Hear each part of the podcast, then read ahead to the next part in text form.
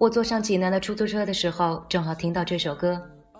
许巍的声音饱经沧桑，说不上特别好听，只觉得和窗外匆匆掠过的陌生夜色很搭。那是第一次夜爬泰山，几个人嘻嘻笑笑，不知疲倦。越往上走，路越窄且陡，却越是喧嚷热闹。我们在台阶旁找了一小块地方挨着坐下，看着身边的人潮像是山顶涌去。我塞着耳机听歌，好像这样就能抵御秋夜的冷意。山上的信号很不好，半夜的朋友圈也一片静默。直到我突然刷出了 D 的动态，他正在爬华山。D 做事情很有规划，不管是学习、考证还是远行，都有条不紊。我喜欢他安排起聚会和出行从不含糊，做事认真靠谱，而我自己却散漫惯了，难以妥帖的安排生活，也不想去想那些诗和远方。他喜欢远行，说想去西安，因为古老的文化给人无尽的想象。但我懒且宅，觉得查攻略、定行程、找酒店、买车票这样的事情琐碎的足以磨灭对远方的幻想。西安嘛，下次再说吧。于是就没有下次了。所以当他说买好了车票准备去西安的时候，我不应该生气的，对不对？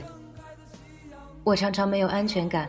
想要见面和拥抱，会因为他在忙考试、忙社团、忙着规划生活，没有时间理我而闹脾气。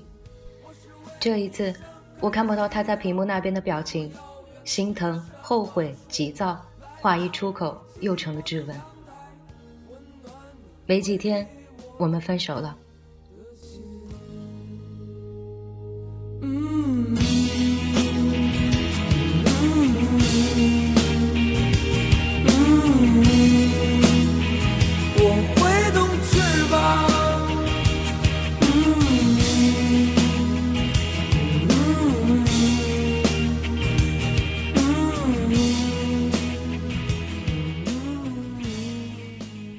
他曾说：“当下所做的一切都是为了以后，爱情自然重要，梦想也是他所珍视的。远行不是逃离现实，而是让脚步抵达心之所及。我们可以携手同行一段路，但步调方向不可能永远一致。过度的依赖成为了束缚，真想回到过去呀，轻轻地问一句：嘿，你的梦想是什么呢？”我发了一条朋友圈。表示正在泰山上等待日出，谢谢朋友们带着我说走就走。果然在这个时候，只有他会点赞。我狠狠地骂了自己一句心机婊，这么刷存在感是为了什么呢？你在华山之险，我在泰山之巅，即使是在同一个夜里无眠，等待的也不是同一场日出。我也有自己的路要走。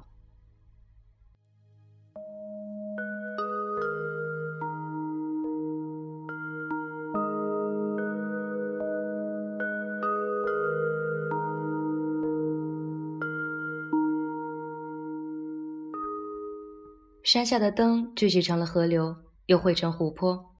手机屏幕的微光淹没在了巨大的城市中。有人加班，也有人失眠。我们喜欢在静默的黑夜里看着别人的故事，心里想的却是自己的故事。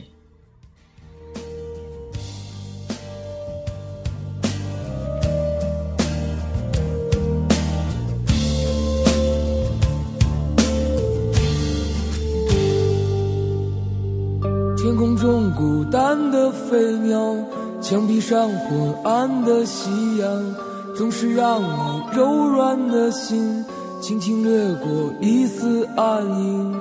你坐在潮汐的阳台，让寂寞随黑夜袭来。那曾经闪亮的心啊，为等待你开始黯淡。你坐在潮汐的阳台，让寂寞随黑夜袭来。那天的天气算不上太好，阴沉沉的，天已经亮了。观景台上的人举着自拍杆，开始失望的折返，也有像我们这样的人被挤在远处，进退维艰，心有不甘。有带着孩子的大叔对我说：“身上现金不够搭缆车下山，想用微信红包来换。”我自己带的现金也不多，但是在他失望转身的时候，还是忍不住开口叫住了他。我一边掏钱包，一边问孩子的妈妈在哪里。他似乎愣了一下，说：“他不会来了。”人和人的相遇总是奇妙而美好。我想起高中毕业的旅行，登上回程的列车已是凌晨。看我和朋友一直站着，有好心的阿姨主动站了起来，让我们坐在她的座位上休息一会儿。从北京到广西。其实他已经坐着度过了二十个小时的车程，很累。阿姨问我想去哪里念书，想不想去北京？我说高考成绩还没出呢，还没去过那么远的地方。他把小毯子盖在我身上，轻柔地说：“北漂很累，但多出门总是好的。想去的地方再远，总能到达。”一个多月后，我站在了北京的土地上，时至今日，再没有遇到过那个阿姨。许巍北上的时候也是同一条路线吧？当时的他又在想些什么呢？人们收拾行囊，固执地奔赴远方找寻梦想。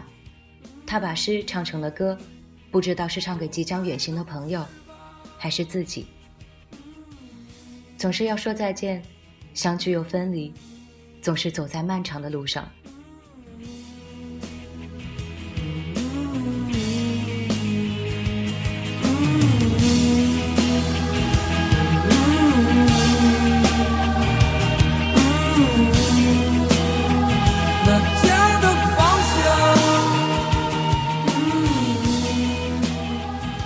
飞机的速度很快，快到你来不及同身边的人搭讪，在空中感慨着众生男女如此渺小，忘了自己也将走进人群中兀自张望。